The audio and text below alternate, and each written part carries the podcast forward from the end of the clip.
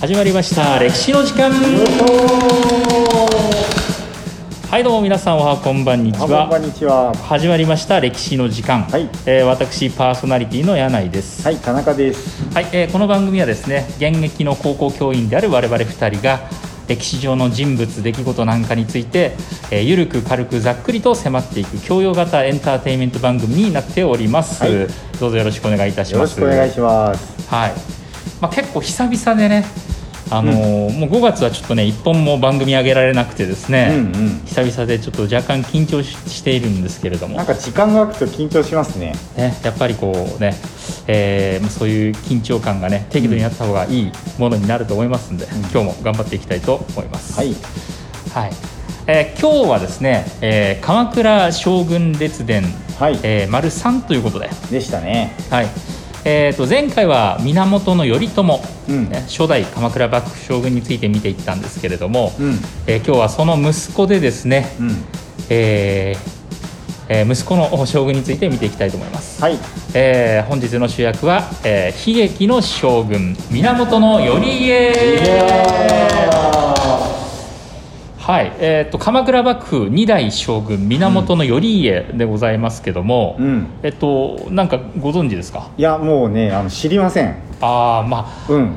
あ、ね、正直そんなメジャーな人物じゃないですからねと思うんですけど、んどうなんでしょう？やっぱり、うんね、教科書とか出るんですか？一応ね名前は出てくるんだけど多分ね、みんなからこう、えー忘れ去られた存在かもしれないですねああ、なるほどうんね。まあ、あのかわいそうな人なんですよ非常にうんうん。その今の大河ドラマがね「鎌倉殿の13人」っていう。タイトルでやってますけども、うん。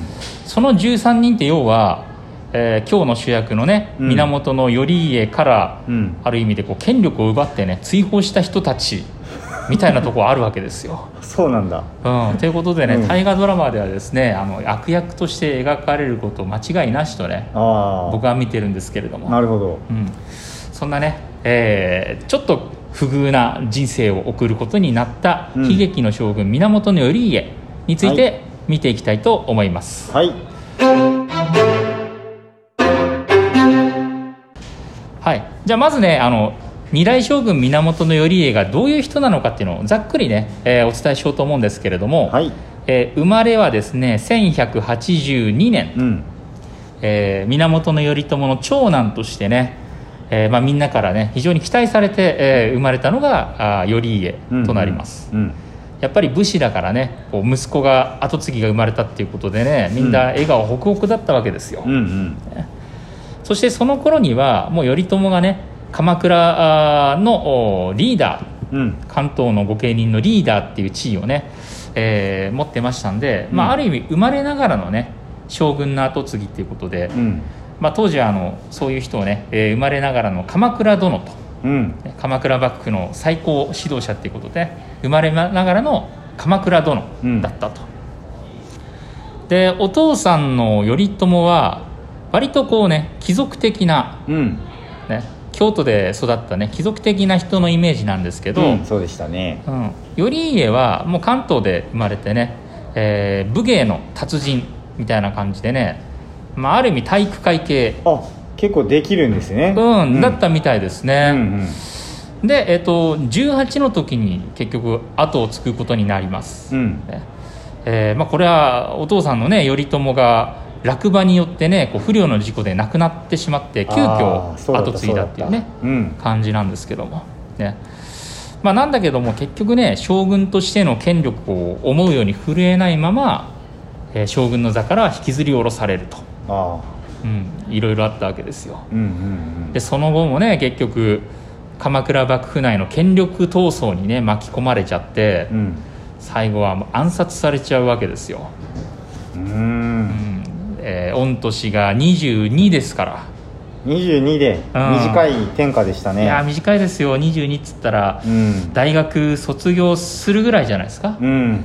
なんかこれからね社会人になってこうバラ色とは言わないけど新しい人生開かれるよみたいなそういう時にね、うん。こう亡くなっちゃうからまあ将軍のね家に生まれなかったらまた別の人生があったんじゃないかなとか思うんですけど、うん。何があったんですか？はいまあ、そんないろんな悲劇についてですね、頼家の悲劇について、えー見ていきたいと思います、はい。えーそしたらね悲劇をお3つに分けてねちょっとお話ししていきたいんですけれどもえーまず悲劇その1が、うん。えー鎌倉殿の孤立と、うん。ね、悲劇その2が、えー鎌倉殿の追放と。うん。そして第3パートお悲劇その3が鎌倉殿の暗殺と鎌倉殿尽くしですね。そうですね、うん。もう鎌倉殿っていう最高責任者最高指導者になったにもかかわらず、うん。悲劇123に見舞われるっていうね、うん。本当かわいそうな人なんですけども、うんうん。ね、じゃあまず、えー鎌倉殿の孤立っていうことで、えーっとまあ、頼朝がお父さんの頼朝が亡くなって若干18でね結局鎌倉殿、ね、鎌倉幕府の最高指導者の地位につくわけですよ。うんうんでそんな頼家がねじゃあどういうふうなリーダーであろうとしたのかと、うん。ね、いうとこれはやっぱりねお父さんに対するリスペクトが強かったわけですよ、うんうん。えーお父さんの頼朝は独裁君主だったから、うん。だからやっぱり強い将軍であろうとしてね、うん。振る舞ったっていうふうに言われてます、うんうん。うん、でそれに対してね鎌倉殿の13人じゃないけど、うん。えっとまあ、そんなねお父さん頼朝が独裁を行っていたことをその関東の御家人たちはどういうふうに思ってたのかうんっていう話なんですけども、うん。まあ、独裁ってあんまりイメージ良くないですよね。うんうん。普通に考えたらね。うん。だけどそれをね御家人たちは受け入れた。うん。それはなぜかと。多分2つあって一つにはこう頼朝と御家人たちが、まあ、ある意味こう同じ釜の飯を食った同士うんうん。でこう絆があったんですよね、ほうほうほう。ん、やっぱり源平の戦いが起こった頃もそうなんだけどそれより前ってこう頼朝はこう罪人としてこうね囚われの身だったじゃないですか、あなるほどね。うん、きつい時一緒に過ごしたみたいなね。そうそうそうそう、うん。苦労人でしかも兵士を倒すために一緒に戦ってみたいな、うん。やっぱりこうね、えー苦楽を共にしたっていう部分でやっぱり頼朝の、うんね、権力を受け入れるうん部分があったんじゃないかなっていうのが一つ。うん。でもう一つはうんやっぱりこう幕府を固めていくには、うん。強い将軍が必要なんだっていうのをね御家人たちも受け入れてたんじゃないかなと思うんですよ。うんうん。やっぱりこうリーダーって飴と鞭が必要じゃないですか、はいはい。うん、で当時で言ったらその飴って言ったら御家人たちに対する恩賞ですね。うん。これはあの御恩と奉公とかよく言いますけども、はいはいはい。やっぱりそのね将軍が御家人に土地を与える御恩を与える存在としてうん。将軍が必要だったんですよ、うんうん。うん、あのリンカーンの名言があるじゃないですか。はいはいはい。あのー政治っていうのは何かっていうと、うんうん。人民の人民による人民のための政治とかはいはいはい。言いますけど鎌倉幕府って結局何かって言ったら御家人の御家人による御家人のための政府だったんですよね。ほうん、でそういうふうに御家人たちがまとまっていくにはやっぱりこう軸になるものが必要だったんですよね。ううんうんそれがまあ強い将軍だったっていうことですうね。んうん、まあなんか個人の資質がねうん、高い人でしたからねうん、そうそうそう。結構その一人により寄っちゃってるというかうんうんうん。あの重しがなくなったらやっぱみんな勝手なことしだしそうですもんね。ああそうなんですようんね。うん。うん、逆にねそう頼朝がすごかったからこそっていうところなんですよね、うん。はい。そして、えーまあ、そんな頼朝が亡くなると、うん。ね。まあ重しがなくなった鎌倉幕府は、えー13人の合議制っていうね、うん。新しい政治の形をスタートさせるわけですよ、うんうんまあ、ここからその大河ドラマのねタイトルも来てるんですけど、うんなるほど。有力な御家人たちがこう話し合いで決めていくんですよ、うんうん。それってどういうことかっていうと要はその頼朝の時代の将軍独裁路線っていうのをねこれ否定することになるわけですよ、うんうん。じゃあ将軍はどうなるのかっつったら、うん。まあ、要はそういう言葉はないんですけどあの象徴天皇とか言うじゃないですか。はいはいはい。えもうもう大胆に言っちゃうともう象徴象徴将軍なんですよ。ああもう決まってるところ反抗しますみたいなね。そうそうそうそう。追認しますっていうそ感じ。うそう、ん、実質は御家人たちで回しますよっていうふうにしたかったんですよね。うん、うんうん。おそらくね。なんかねなんか日本っぽいな。うん、まあまあよくある話ですよね、うんうん。それは。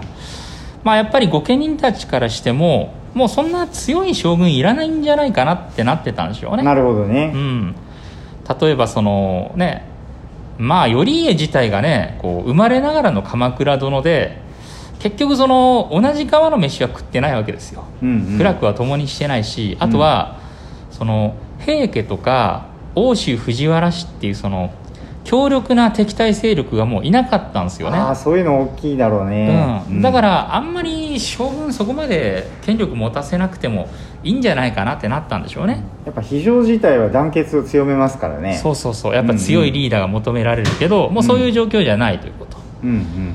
じゃあそんなのを頼家が受け入れるのかっていう話ですよ。うん。うん。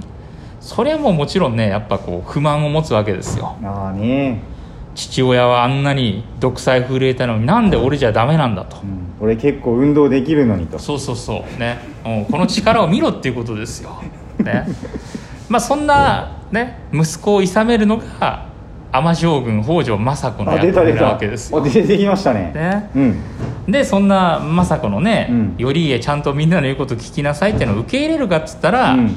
それはもうあの武闘派の将軍だから、うん。受け入れられないとああまあ似たんでしょうねお母さんにね。そうそう、うん。でその結果ね、えー二代将軍頼家は、うん。ねえー弱い18にしてね母方の親戚である北条一族とね、うん。対立を深めていくことにえなるわけですよ、でかい敵作りましたね。いやこれはねでかいですよ、うん。ね、北条氏ってじゃあどういう地位だったかって言ったら、えー鎌倉幕府で最も力を持つ御家人の一族でしょ、うんうんうん、ね、でしかも鎌倉殿将軍頼家の外戚なわけですよ、うんうん。うん、外戚っていうのは要はあの母方の一族ですね、うん。えっと、サザエさんで言ったらあのタラちゃんにとってのサザエさんとか波平さんですよ、はいはいはい、ね。まあ、タラちゃんはまあ言うこと聞くしかないじゃないですか波平さんの、ね。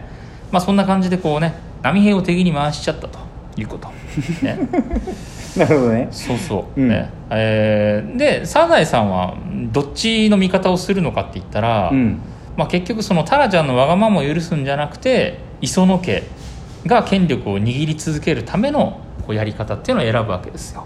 おおなんかねうん。現代だったら、あのサザエさんは絶対タラちゃんにつくと思うけどね、うんうんうん。いやでも分からんな。うん。分からん。結構難しい選択ですね。う、んそうちょっとねこう政子の方もいろいろ迷ったとは思うんですけども。でしょうね。うん、でまあ頼家もねこうお母さんとうまくやったらよかったんでしょうけど多分その頼朝に対するこう尊敬みたいなものが、うん。結局ねコンプレックスになっちゃったんじゃないかなと思いますね。なんかやっぱなんか持ってたんでしょうねオーラというかね、うん。弟もコンプレックス持ってたしね、うんなんかやっぱあったんだろうな。うん、なんかこうこのね勝てないなみたいなうねん、なんかこう内面的な思いがあったと思いますよ、うん。母親に対する反発心とかもね、うん。やっぱあったんじゃないかなと思います。なるほど。でその結果二代将軍頼家はねこう最も信頼すべき一族である北条一族から距離を置くことになるわけです、うんうん。ね、頼朝お父さんがね北条氏のおかげで鎌倉殿になれたのに、うん。その鎌倉殿と手を切ることになるわけですよ。うん。まあこれ、まあ、大きな選択ミスだと思うんですけどね。うん。うんこうして鎌倉殿は孤立していくと、なるほどね。はい、そして悲劇その2うん。鎌倉殿の追放ということでね、うん。追放されちゃうわけですよ。なるほどなんでそんなことになるかっつったら、うん。鎌倉で起こったねあの仁義なき戦いですよ、ほね。あのね、広島のヤクザの構想の映画がありますけど、はいはい。まあ、あれと同じ世界ですよ。ううん。御家人の間でのこう血塗られた権力闘争っていうのが起こってうん。で結局その中でね頼家を支えてくれる予定だった人たちが亡くなっていきもうヒットポイントゼロになっちゃってねうん。もうダメっていう状況に陥っちゃうと、なんか鎌倉は結構ヤクザな世界だとか言いますよね。うん、そうそう。あの、うん。武士ヤクザ論とかもねありますからね。ねうん。さあそんな頼家を支えるはずだったあ2人紹介していきますと1人目がね梶原景時とはいはい。いう御家人です、うん。ね。えっとまあ、この人ね結局御家人からソース感食らってね、あの頼家より先にね鎌倉から追放されちゃう人なんですけど、うんまあ、優秀な人なんですよね非常に。うんうん。なんで嫌われちゃったのか。どういう人なのかっていうのを言うと、うん。えっと、そもそもは兵士型の武士だったんですよ。あなんだけどその頼朝がねこう絶対絶命に陥ったもう死んじゃうっていうね、状況に陥った石橋山の戦いっていうのが起こった時に、あうんうん。こう洞窟の中に隠れてる頼朝を見つけるんだけど、うん。それをね見逃してやるんですよ、あはいはいはいはい、うん。それで源平の戦いが済んだ後にこう出世していくみたいな、うんうん。ね。まあこう嗅覚がいいっていうか出世するタイプの人ですよね、うんうん。うん。でね頼朝が生きてる間にこう息子の後見役になってくれっつって指名されとったわけですよ、へうん。まあ、そういう立ち回りがうまい一方で、そのやっぱり結構ねこうなんていうのかな。きちっとしたところがあってえうん。例えばあの源九郎義経、うん。ね、源義経なんかがこう結局最後頼朝からこう処罰されるじゃないですか、うんうん。その原因作ったのは梶原景時の告げ口だとか言われてるんですよ。ああ、うん。そうなのか。そう梶原景時があの義経のやり方には誰もついていけませんよと早く鎌倉に帰りたいですよとかいう手紙をね、うん。頼朝に送ってたりするんですよ。はいはいはい。それ読んでね義経とはもう手切ろうっていうふうになったりして、うん。まあ、そういう意味でねそんなにこうなんて言うんだろう。ちょっと言い方が合ってるか分かんないけど、まあ、武士らしくない今のところだけだとせこい感じですね。あそうそうそう。うんうん。まあなんか理由あったかもしれんけどそうそうそう。ちょっと今の部分だけ切り取るとせこい。なんかこうねさっぱりとした感じではないですよね、うん。うんそれでね結局梶原景時っていうね後見役はその御家人たちから追放されちゃうと。うん。でもう一人の頼家支えた後見人があの比企義和っていうね、うんうんうん。一族なんですけどうん。その比企一族っていうのはねまあ多分北条氏と並ぶぐらいの有力御家人の一族だったんですよ、あそうなんだ。うん、どういう一族かって言ったら、えっと、頼朝の乳母うん。その頼朝のその、まあ、育ての親を務めたのが比企一族だったんですよ、で頼朝がその伊豆にこう、ね、罪人としてこう幽閉されとる時も、うん。何かと世話をしてくれたのが比企の一族なんですよね、うんううん。ん、でそのご恩をね頼朝は忘れずに、えー返すためにこう自分が天下取った後にね比企一族を重用するんですよね、ほうん、で結局、えー二代将軍頼家の乳母とか、ううん。あとは頼家自身の妻も比企一族から選ぶわけですよ。はいはい。若さの局っていうんだけど、うん。ね。まあ、そんな比企一族と北条氏っていうのは結局対立していくことになります。うん。これどういうことかっていうとえーっと北条氏は頼朝の妻を出して出世したじゃないですか、うんうんうん。うんで今回出てきた比企一族これは、うん。頼家の奥さんを出してるんですよ。うんうんでもしもその頼家と比企の娘との間に子供が生まれて、うん。将軍になったとしたらっていう話ですよ、うん。なるほど。うん。要するにこう外戚っていうね母方の一族の地位っていうのが、うん。北条氏から比企一族に移っちゃう可能性があるんですよね。はいはいはいはい。そうなったらその鎌倉幕府の権力構造も北条氏からこう比企氏にこう移っていくじゃないですか。うんうんだから絶対にね北条氏としては比企一族倒さなきゃいけないんですよ、うんなるほど。うん、だけどそんな比企氏とお頼家が結びついちゃうわけですよ、なるほど。うん、これ頼朝のでも指名だったんですか？比企そうそうそう。比企もまあ彼のバランス感覚でうん。ここの家柄も立て立てとこうかなと。うん北条ばっかじゃあれだなと。いやその通り多分そうなんですよ、うんうん、うん、だからやっぱ頼朝がもう少し長生きしてたら、うん。比企と北条のね喧嘩っていうのもどうなったかわかんないんですけどなるほどね。結局頼朝も死んじゃいました、はいはいはい。そしてねあの二代頼家がちょっといろいろあってねこう体壊してき既得に陥るんですよ、ええうん、で次の将軍どうなるんかと、うん。ね比企の娘が産んだ子が将軍になるんかっつってね、うん。こう北条と比企の間でまたこういろいろ権力闘争起こるわけです、うんうんで最後は北条一族が、うん。うんまああの比企一族のねトップであった比企義和っていうのをこうね呼び出しておびき出して殺害しちゃうわけです。うわやったな。そう。そして頼家のね奥さんとか、うん。後継ぎの予定だった男の子とかも残らずねやっちゃうわけですよ。何？やったな。そう。これ誰がねその幼い頼家の子供を殺したかっつったら、うん。北条時政っていうね。うん。これ要はその北条政子のお父さんですから、お父さんね。うん。だから要は北条政子あ北条時政はこうひ孫の男の子とかね、うん。義理の孫にあたる、うんね奥さんとかをねまあいや仁義ない。もやっちゃうわけですよ。仁義ないな。いや本当ね仁義ないんですよ、うん。考えられないですよね。今だったらうね、ん。で結局ね頼家どうなったか、ね、その後、体調回復するんだけどもその時には時すでに遅しで、うん。もう将軍の座は引きずり下ろされます。う。んもう無理やり、えー頼家の弟である三代将軍実朝っていうのが将軍の座につくと。うん。で、えー、ともうね鎌倉から追放されて伊豆の修善寺っていうところにねこう幽閉されちゃいます、はえーこれでもう完全に政治権力から離れることになるわけですよ。あうん。うん、しかしまあ権力から離れたからといって、ねえー安穏と暮らせるわけにはいかないのが鎌倉時代と、うん。うんね、悲劇その3鎌倉殿の暗殺と。死ぬんだ。死んじゃうんですよ。最後は幽閉先の伊豆修善寺にねうんこう入浴中にねこう死角が襲ってきて亡くなるわけですよ、そこまでせんでもねそうなんですよ。寺に入ったんでしょうよだって。そうなんですよ。もう僕は野心ないですよって意味でしょ寺に行くって。いやそうそうそう。うん。なんだけども、ね、しかも入浴中にねすっぱだかですよ、えーもう最後もうなんか無残にもですねやられちゃうんですけど。じゃあ誰が頼家を襲うのかと。うん。